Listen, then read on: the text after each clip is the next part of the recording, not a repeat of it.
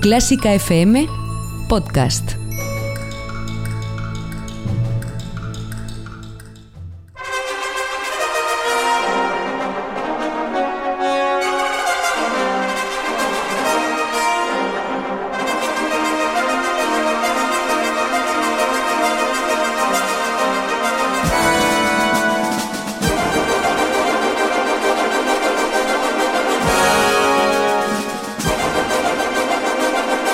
La actualidad de la mejor música en el ático.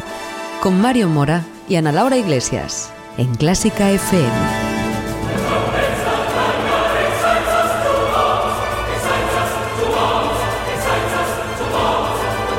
¿Qué tal? Abrimos las puertas del ático, el espacio de actualidad musical de Clásica FM, donde ya sabéis que estáis todos invitados a comentar, a compartir noticias y a que entre todos entendamos un poco mejor el mundo de la música clásica. Eh, Guardamos, como siempre, un sitio especial para todos aquellos mecenas que apoyáis, seguís apoyando o os unís a esta familia de Clásica FM con esos 5 euros mensuales que hacen que sigamos aquí haciéndote disfrutar con la mejor música del mundo. Recuerda que Clásica FM es un proyecto independiente que se sostiene gracias a vosotros. Hoy lunes 28 de octubre, programa 222, buen número, y comenzamos la semana en el ático con buenas noticias sobre la salud de la música clásica en España. Tenemos ya en nuestras manos el anuario SGAE 2019, que como cada año por estas fechas analizamos tras su publicación y que normalmente nos aporta los datos de consumo, de producción de música clásica y de todo lo que tiene que ver pues con, con el mercado de la música clásica. Ana Laura Iglesias, muy buenas. ¿Qué tal, Mario? Qué, qué buena noticia, ¿no? Que mejoren estos datos, así que algo entre todos estamos haciendo bien. Lo cierto es que desde que lo analizamos siempre mejoran, porque precisamente son los cinco últimos años cuando vienen mejorando. Yo creo que el titular podría ser Se consolida el crecimiento de la clásica en España, ¿no? Pues sí, el crecimiento lo viene haciendo desde 2014, tras una previa caída constante, pero parece ser que en los últimos cinco años, como decimos, los números han mejorado y podemos decir que en este último año, en 2018, todos los indicadores, la asistencia a conciertos, el número de conciertos realizados, la recaudación de los mismos, parece ser que suben y toman fuerza en un momento que, según estos números, son buenos para la música clásica en nuestro país. Bueno, pues enseguida vamos a analizar estos números, vamos a intentar entenderlos y vamos a fijarnos en, en aquellos más importantes, más curiosos, aquellos que te interesan saber. Por ejemplo, ¿cuánto ha crecido la asistencia a conciertos? ¿Hay más o menos conciertos gratuitos que antes? O, por ejemplo, ¿cuál es la comunidad autónoma con más conciertos programados? Eso te dejamos ya, si quieres que lo vayas pensando, que hagas tus apuestas. Y también, ¿por qué no? La que menos. ¿Cuál es la comunidad autónoma que menos conciertos ha programado en 2018? En unos segundos hablamos de ello. Ah, y no nos olvidamos de las orquestas. Eh, si nos vienes escuchando en los últimos programas, sabes que hemos estado hablando de esas orquestas privadas en España. Hemos estado recopilando información sobre las condiciones laborales de los músicos de estas orquestas y hay músicos que quieren contarnos cosas aquí en los micrófonos de Clásica FM, pero seguimos esperando que también las orquestas hablen. Estábamos en contacto con la Fundación Excelentia, que nos lleva prometiendo un comunicado durante las tres eh, últimas semanas y de momento seguimos sin recibirlo. Pero nos encantará llegar un momento en un programa en el que podamos pues hablar de todo esto y poner voz a quizá una de las problemáticas de la música actual que más están sufriendo también los músicos en activo y todos esos estudiantes que acaban de estudiar y que como primera opción empiezan a tocar en estas orquestas. Comenzamos en el magazine informativo de Clásica FM. El ático con Mario Mora y Ana Laura Iglesias. El próximo anuncio publicitario contiene ventajas y descuentos para los mecenas de Clásica FM. La Orquesta Filarmónica de Rusia y su director titular, Vladimir Spivakov, nos trasladan al romanticismo ruso con tres de las obras más representativas de Tchaikovsky y Rachmaninoff. Además, el jovencísimo pianista ruso Iván Besonov, ganador de Eurovisión para jóvenes músicos en 2018, se presenta por primera vez en Ibermúsica para este concierto. No te lo pierdas el jueves 7 de noviembre en el Auditorio Nacional de Madrid a las 7 y media. Más información en el 914260397 y en ibermúsica.es. Te recordamos que Clásica FM es una plataforma online independiente que se sostiene gracias a tu ayuda. Si te gusta nuestro contenido, apóyanos con 5 euros mensuales sin compromiso de permanencia y llévate numerosas ventajas y regalos exclusivos para los mecenas de Clásica FM. Más información en clásicafmradio.es. Intercentros Melómano 2019 Representa a tu conservatorio como solista y gana una gira de conciertos. Abierto el plazo de participación para grado profesional hasta el 4 de noviembre. Anímate a participar y vive la experiencia.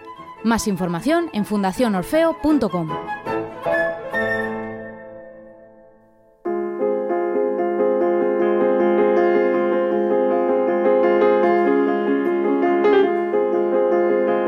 El ático con Mario Mora y Ana Laura Iglesias.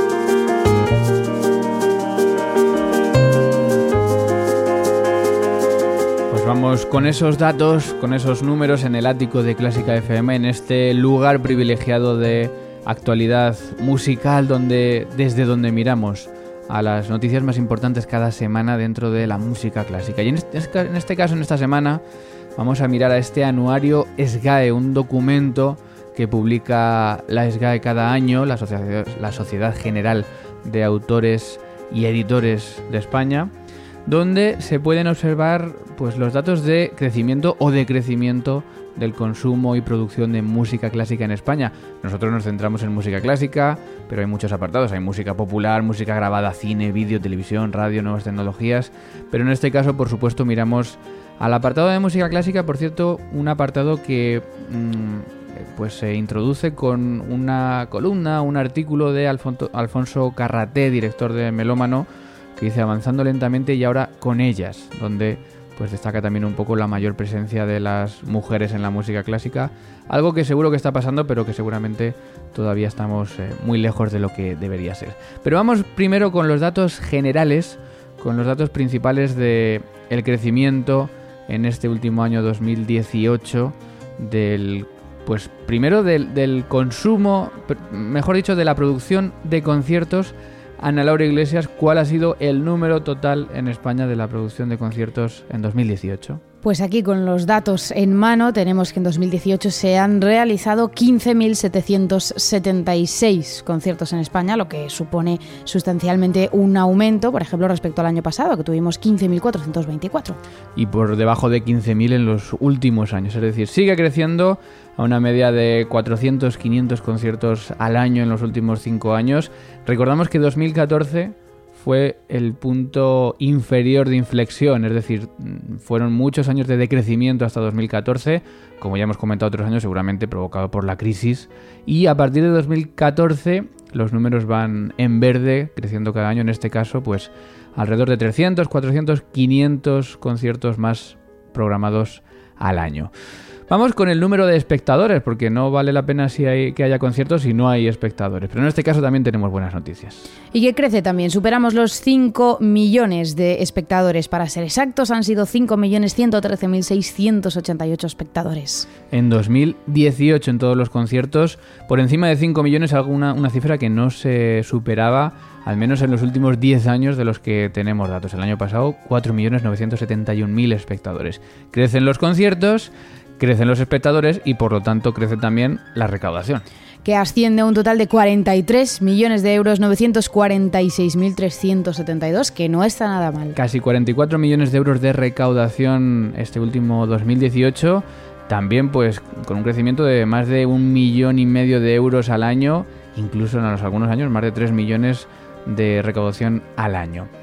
Bueno, claro, recaudación de conciertos de pago que son un porcentaje que ahora comentaremos, pero también hay conciertos gratuitos, gratuitos en España que no conllevan esa recaudación.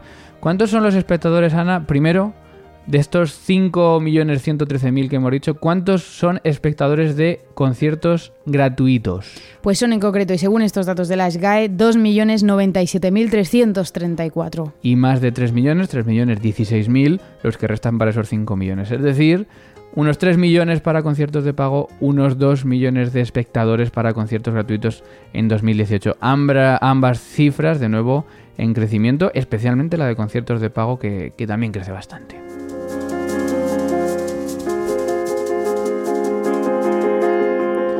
Y claro, podríamos preguntarnos cuántos conciertos hay de pago y cuántos conciertos hay gratuitos en España. Bueno, pues es un dato que, también tenemos y que es interesante porque yo a priori diría que, hay más conciertos de pago que, gratuitos en España, pero sin embargo eh, sucede al contrario. Conciertos de pago, el 35,9% de conciertos en España. Conciertos gratuitos, 64,1%. ¿Qué quiere decir esto? Que uno de cada tres conciertos son de pago, que dos de cada tres conciertos son gratuitos.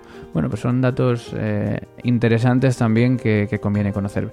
Vamos con los datos geográficos, vamos con quizá esos datos que te interesen según donde vivas. Yo lanzaba antes la pregunta, ¿cuál será la comunidad autónoma con más conciertos programados? Y seguramente a muchos os haya venido pues Madrid, Cataluña. Pues no, Ana, ¿cuál es?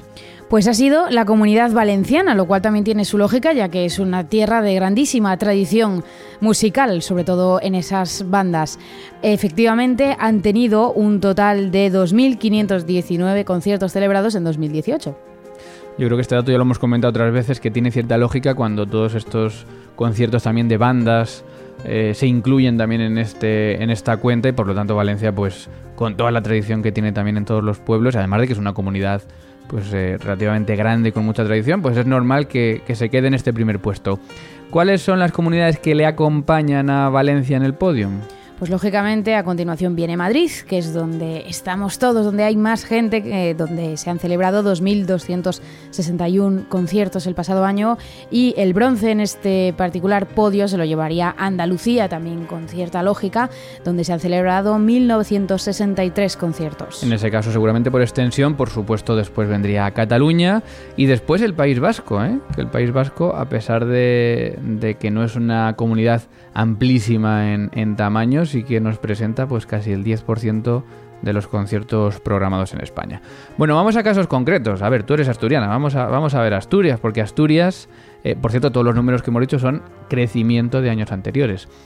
Asturias, eh, tú y yo no debemos estar muy orgullosos porque ni Asturias ni Castilla-La Mancha mm, están muy, muy arriba. Justo estaba comprobando esas dos. Asturias mm, creo que se queda por la cola con 336 conciertos celebrados y Castilla-La Mancha, a pesar de ser bastante, bastante más grande, le sigue muy de cerca con 352 conciertos. A mí me parece, realmente me, me sonroja que la comunidad autónoma de la que yo vengo, con cinco provincias, con una extensión grandísima, no, no ganemos ni, o sea, no hagamos ni un concierto al año, ¿eh? Ni un concierto al año. Pues sí, son datos un poco. O sea, yo he participado, yo he participado en seis o siete conciertos este último año en Castilla-La Mancha, o sea que, que, ni, ni, con esas, ni haciendo muchos conciertos a algunos artistas, eh, 352 conciertos me parece increíble.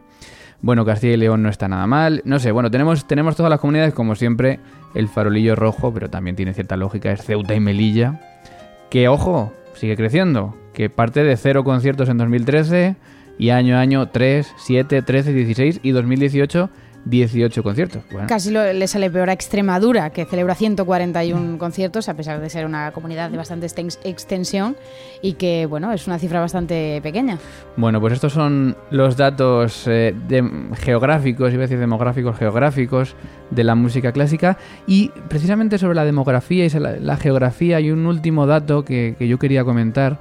Y bueno, hay unos datos algo más difíciles de interpretar, pero que tienen que ver con la producción de conciertos en zonas según la población, es decir, zonas metropolitanas, ciudades grandes y luego pues según la población. Y sorprende que obviamente en ciudades grandes es donde más conciertos se, producen, pues eh, alrededor del 50%, pero sorprende cómo va bajando y se dispara otra vez el número en zonas de menos de 5.000 conciertos. Es decir, en pueblos pequeños se hacen muchos más conciertos que en ciudades medias de entre 5.000 y 30.000 habitantes. Y esto es curioso porque yo me acuerdo de festivales ¿no? como Música en Segura que seguramente disparan este porcentaje, festivales que, trabajan por la España vaciada, que esto que, se ha puesto tan, tan de moda también en, en, en, estos, en estas épocas y que bueno, pues sucede que estos pueblos tienen tienen eh, un porcentaje muy alto de, conciertos. Eso es, y que ayudan a sumar estos datos en esas zonas más despobladas de España, que es un gusto que la cultura también se cuele en estas zonas.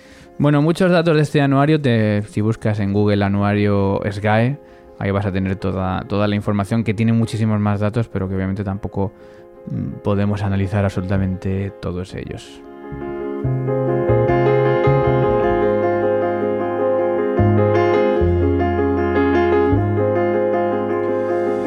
En fin, buenas noticias sin duda para la música clásica, crecimiento continuo que se prolonga cinco años ya después de varios años anteriores de bajada en picado. Recordemos ese punto de inflexión en 2014, desde entonces siempre son buenas noticias. Así que ya sabéis, seguid consumiendo música en directo, seguid disfrutando de algo único que es que un artista dé vida a una obra con 10, 100 o 500 años de antigüedad. Nos vamos a las redes sociales, nos vamos con los oyentes. Redes sociales donde puedes, como siempre, seguirnos y darnos tu opinión como por ejemplo en Twitter, donde estamos en la cuenta arroba clásica FM Radio y somos una comunidad de 10.564 amigos y amigas. También puedes seguirnos en Instagram en arroba clásica FM Radio, como así lo hacen 1.468 personas, o seguirnos y comentar nuestras publicaciones en facebook.com barra clásica FM Radio, donde somos 4.914. Así lo ha hecho, así ha comentado David Ludébano. Preguntábamos en Facebook, al hilo del programa de Con el Jazz hemos topado, dirigido por Carlos López la siguiente pregunta. ¿A cuántos flautistas de jazz podrías nombrar? Y David nos decía, pues por ahora solo a Herbie Mann, que seguramente después de, escuchar este fantástico programa se queda con algún nombre más. Eso te iba a decir, yo antes de escuchar el programa habría dicho cero, pero cero patatero. Y después de escuchar el programa, pues ya, ya se puede decir algún nombre más. Ya sabéis todos a escuchar ese podcast de Con el Jazz hemos topado de la semana pasada, flautistas.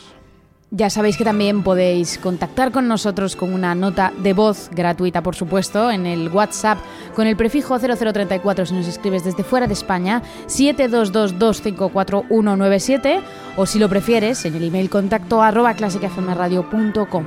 Gracias a todos por las 11.077 descargas y escuchas de nuestros podcasts en iVoox durante esta semana. Hablamos de iVoox, pero ya sabemos que otros nos escucháis en iTunes, en Spotify, en Tuning y en iVoox es precisamente donde más podéis interactuar porque podéis comentar cada uno de los episodios. Como así lo han hecho algunos de nuestros oyentes. Sobre el último podcast de Fira 1, Gabriel Fandiño nos decía una delicia. De Tachas nos decía espectacular, muchas gracias, gracias a ti. Y también Virginia Ulanga nos decía impresionante, bellísimo concierto. Bueno, pues gracias a todos, de verdad ya sabéis que también podéis, además de comentar, darle a me gusta a nuestros audios en iVoox, como lo han hecho Andrés Leal, Charrington, Trivium, Chapete, Manuel Álvarez, Virginia Olanga, Paco Granados, Adeluz, Josefe Flores y todos los anónimos, lo cual, como siempre, os agradecemos enormemente porque cualquiera de estas interacciones nos ayuda a tener más visibilidad, ya que cada vez más gente conozca Clásica FM.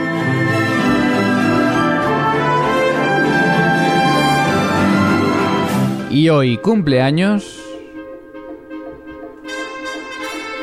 Howard Hanson, compositor, director de orquesta y profesor, nacido en Estados Unidos en 1896. Fue alumno de Otorino Respighi en Italia, donde ganó el Premio de Roma en 1921. Su música está considerada post-romántica y es autor de siete sinfonías y de la ópera Mary Mount. Y nos quedamos precisamente con la suite orquestal que compuso para esta ópera, Mary Mount. Escuchamos la danza de los niños para celebrar el 123 aniversario de Howard Hanson. Ah, por cierto, que ya está por aquí Carlos Iribarren. Y viene Ana a ponernos a prueba. Ay, qué bien. A ver qué traerá hoy. Bueno, en dos minutos, nueva edición de ¿Quién es? Al juego en el que podéis también jugar en casa.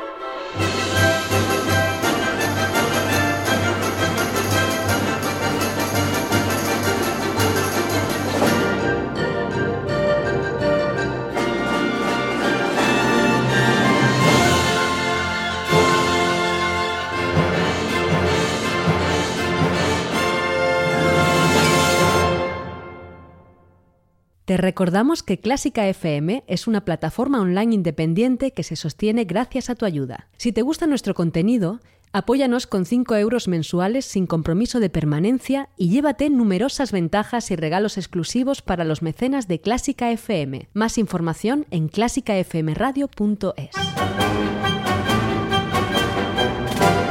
¿Quién es?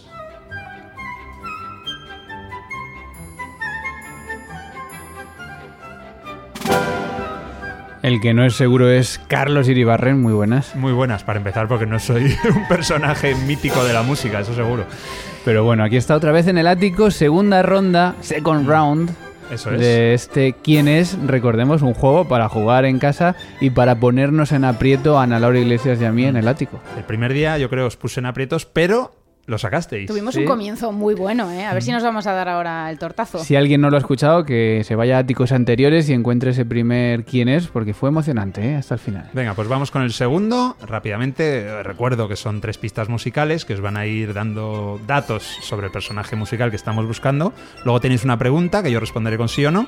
Y finalmente una pista extra que eh, igual es la que os da el triunfo, como la última vez. Bueno, vamos a ver. Venga, vamos con la primera. Vamos con una elegía heroica.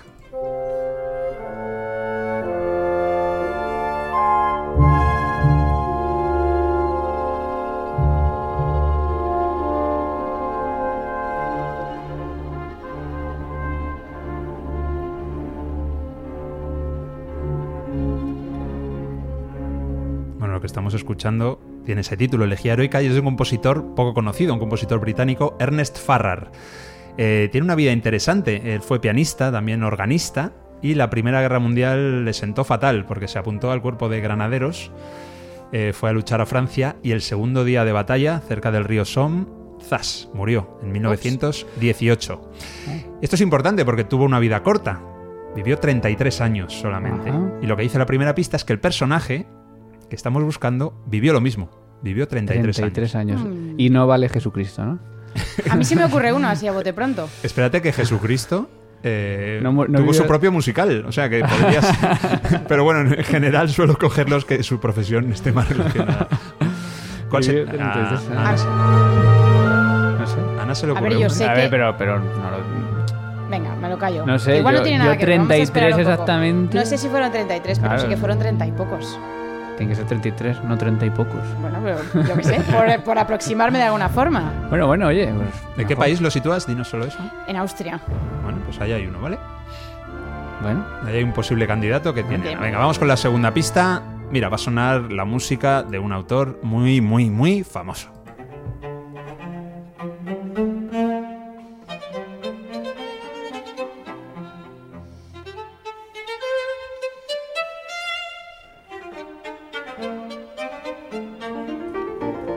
¿Cuántos tríos con piano tiene Beethoven? ¿Sabéis el dato exacto?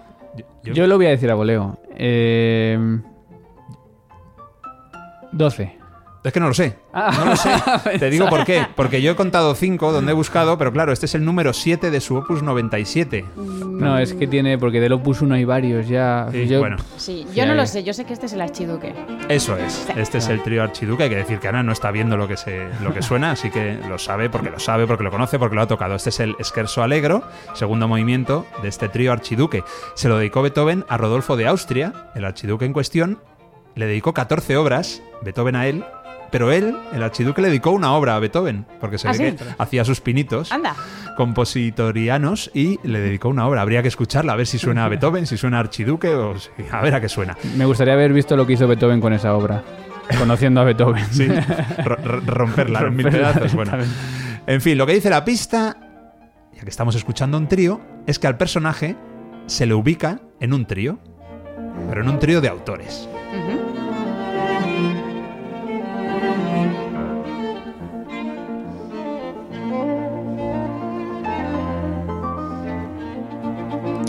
Hombre, me- a mí sí me ha venido a la cabeza un trío de las tres Bs, pero eh, Ah, yo creo que todos son mayores.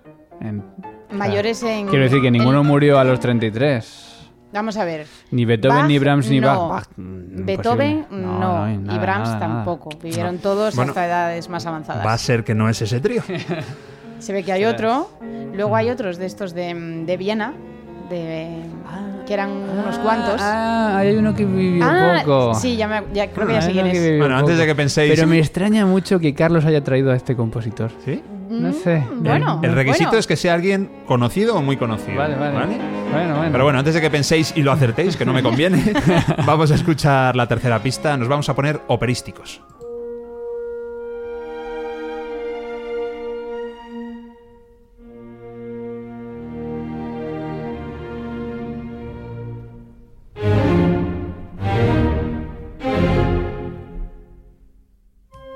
Andáis de ópera romántica francesa?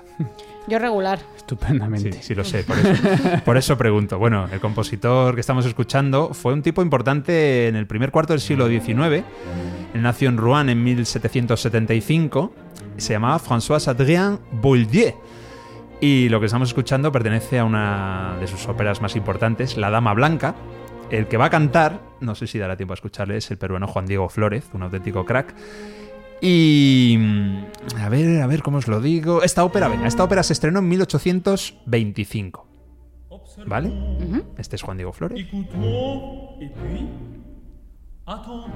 Está haciendo su recitativo y después ya vendrá el aria. Pues lo que dice la pista es que la primera ópera del personaje misterioso Vaya, se estrenó el mismo año que La Dama Blanca, Que hemos dicho que era 1825. 1825. Vale. Ya no es Anton Webern en ningún caso. Eh, en el 25 se estrenó la novena de Beethoven, pero ¿Óperas de Schubert? ¿Hay alguna? no. Bueno, Mm, tiene la Rosalinda esta. ¿no? Rosamunda. Rosamunda. Rosalinda no Bueno, sabemos es que se, quién cam- es. se cambió el nombre con el, con el paso al euro. Eh, Schubert- Rosamunda. ¿Schubert está en algún trío de autores? Em, Igual sí, ¿eh? No sé. mm, Bueno. Yo diría que no. Lo que pasa es que murió muy joven también, con Bueno. 31, Sí, es verdad, es 32. verdad, es Ese era el que yo tenía pensado. Es que, hombre, a lo mejor hay otros Schubert, porque hay varios Schubert compositores, ¿no? No. Hay un Schubert. Franz. Hay un Schubert. Con una O en vez de la U. ¿Cómo canta este hombre? eh? Bueno, tenemos que hacer la pregunta, ¿no? Sí. La pregunta. Vamos a ver. Hombre, podemos tirar por ahí, en plan si es austriaco. Pero Como hicimos la otra vez y resultó. La, la otra vez fue, fue rusa. fue ruso, Nient, hoy será. Nine la respuesta. Ah, venga, voy a intentar decirla en el idioma que preguntéis. Venga, pues vamos a hacer la misma pregunta, dale. ¿Es austriaco? Nine. Oh. No es nueve veces austriaco, ¿eh? Es no en alemán. venga, os voy a dar la pista A extra. ver. Ella Oh, se levantaba de noche. Ella se levantaba. Como sabe que le ganamos el otro día, hoy ha venido a por Hoy ha nosotros. venido con esto muy difícil. Bueno, hay gente ahora mismo que os estrangularía, eso también os lo digo. Es fácil. Mm, Para algunos sí. Según A ver, no Según tiene lo- por qué según ser, lo que te guste. No tiene por qué ser una compositora. Puede A que si esa frase una ópera. ella se levantaba eh, de noche Ah, eso tiene que ser la frase de una, de una ópera. O de algún lead muy famoso. Como por ejemplo, yo que sé, eh, ¿cómo se llama esto de Schubert? La, dam- la mm, muerte y la doncella, pero estoy yo ahí con Schubert. Ya, pero es que Schubert, Schubert es austriaco o estoy yo confundido. Schubert Sí, es austriaco. es austriaco. Schubert no Pues- es, ¿vale? Vaya hombre. Y Eh. nada, y esto del trío, ¿qué tríos conocemos? Vamos a ver, el de las tres Bs. Es que eso tiene que tener una. Pertenece a un trío. O sea, las tres Bs, la segunda escuela de Viena. Mm, Que, ya- que no es, obviamente. No, porque Eh, por tiempo tampoco nos coincide. los tres. Mm, las Ay, ay, que se acaba el tiempo. uy, No, está aquí, Ay. estamos escuchando a Juan Diego Sí, Flores. claro, que dura ocho minutos el área, vamos a... bueno, Venga, 30 segundos más. Ay, yo no caigo. no se me ocurre ningún trío. Creo que palmáis. Es la Sí. sensación que tengo ahora mismo. ¿eh? Sí, Hombre, hay sí. que decir a alguien por Sí, decir. tenéis que decir Lo a de alguien. trío, lo de ella se levantaba de noche. Sí, ¿Pero esa qué es una esto? pista muy buena, pero claro. Em, Pero ¿En inglés? Espera, espera, espera, que me está viniendo. ¿El qué? eh, ganas de ir Venga, al baño a ganar tiempo. Em, ¿Quién puede ser que se levante Venga, por la noche? 10 segundos. Es que Schumann vivió poco, pero no tan poco. Schumann vivió 40 y pocos. creo. Schumann un poco más, yo diría. Di tú a alguien. Mm, claro, di, Sí, te- di te- ese sí. que sabes que es, dilo, adelante. Venga, Pues yo qué sé. Pero consúltalo conmigo antes. hay que... qué, qué generoso al mismo tiempo que dictador. Oyentes, ayudadnos. Aquí no es lo de pasapalabra. Pues no sé, venga, ¿qué Di decimos? un nombre. La- nuestra pregunta fue que si era austríaco y era que no, pues vamos a decir un alemán, un francés. di o algo de esto. Bizet, decimos Bizet. Venga, di Bizet. Uno de esos Bizet murió vivió poco, tiempo, Bizet o también, Berlioz. Sí, no, Berlioz vivió ¿Sí? más. Pues Bizet, venga. Nuestra apuesta es George Bizet. No, no, no. Estaba claro por otra parte. Murió en Francia, eso sí, en Puteaux, en 1835. Había nacido en Catania, en 1801. Yo he estado en Catania y he visto el teatro que se llama igual que él, porque ahí estrenó sus grandes óperas. Estamos hablando de un operista. Hubo tres grandes operistas italianos de comienzos del siglo XIX. Y en ese Pues- trío es en el que está. Uno era Rossini, el otro era Donizetti y el otro, que era un genio y solo vivió 33 años, fue Vincenzo Bellini. ¡Oh! Y la pista de ella se levantaba de noches porque una de sus óperas más famosas, aunque a mí no me gusta especialmente, se llama La Sonámbula. Ah, es verdad. Ah. Uy, qué difícil esto, ¿eh? Sí, bueno. Ahí da por Ay. nosotros. Bueno, bueno, bueno, Bueno. muy interesante, muy Sí. interesante. Y siempre se aprende algo en este ¿Quién es? Eso es. Con Carlos Iribarren. Me falta decir simplemente que en Sí. 1825 su primera ópera se estrenó. ¿no? Y era Adelson y Salvini, que esa no es muy conocida. Bueno, pues hoy hemos perdido, Ana, 1-1 uno, uno, en el cómputo global. En este ¿Quién es? Ya nos contaréis si desde casa lo habéis adivinado. 1-1 es en castellano. Si fuera en chino, sería Juan Juan. El chiste para finalizar. ¿Por qué no? Con música Música de- y humor van siempre de la mano. Carlos Iribarren, nos vemos en el próximo. Bueno, siempre no y toca, por supuesto, los martes. Y en el próximo ¿Quién es? Aquí en el ático. Gracias. A vosotros.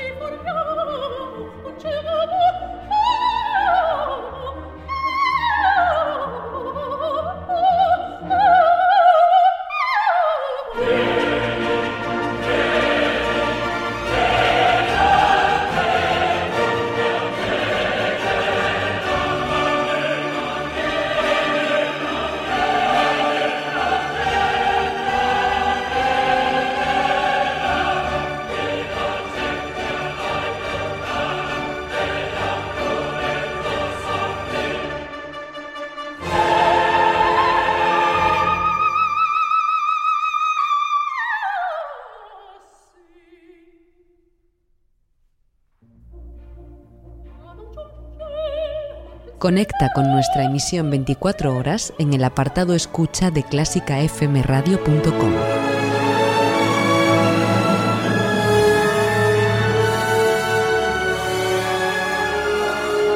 Bueno, y nos vamos hoy con sabor a derrota después de, de este juego, pero siempre con optimismo porque tenemos primero una agenda de mecenas muy interesante, nada ya conciertos con descuentos y ventajas para nuestros mecenas. Próximo concierto en la agenda de Ibermúsica será a cargo de la Nacional Filarmónica Rusa con Vladimir Spivakov y esto va a ocurrir 6 y 7 de noviembre en el Auditorio Nacional de Música de Madrid.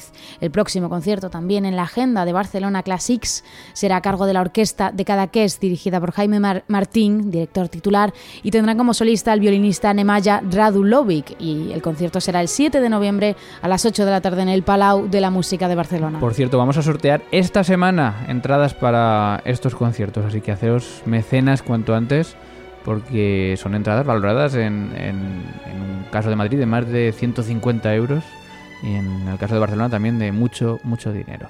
Y si no puedes asistir a estos conciertos, eh, sí que puedes gratuitamente, sin la necesidad de ser mecenas, seguir disfrutando de los podcasts de Clásica FM, podcast diarios como siempre el martes hoy toca con Carlos Iribarren.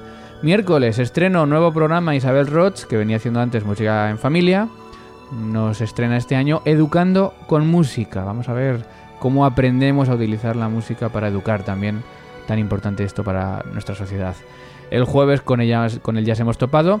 Y el viernes 1 de noviembre nos vamos también de camino a los cementerios con fila 1. Porque porque le damos un toque un poco negro, un poco espiritual para descubrir la isla de los muertos de Rachmaninoff. Bueno, pues esa es la música elegida para este viernes, fila 1 con Ana Laura Iglesias. Y hay que hacer un anuncio antes de cerrar este ático y es que ahora vamos a cerrar las puertas y lo vamos a hacer durante un par de semanas por cuestiones pues de viajes, Eh, vamos a estar bastante lejos de España hasta mitad de noviembre, así que nos despedimos de ti de este programa hasta dentro de un par de semanas.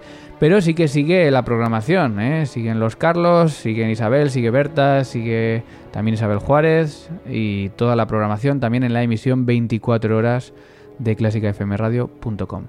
Gracias Ana Laura Iglesias. Gracias Mario Mora. Y hasta aquí el ático 222. Se despide quien te habla, Mario Mora. Feliz semana. Adiós.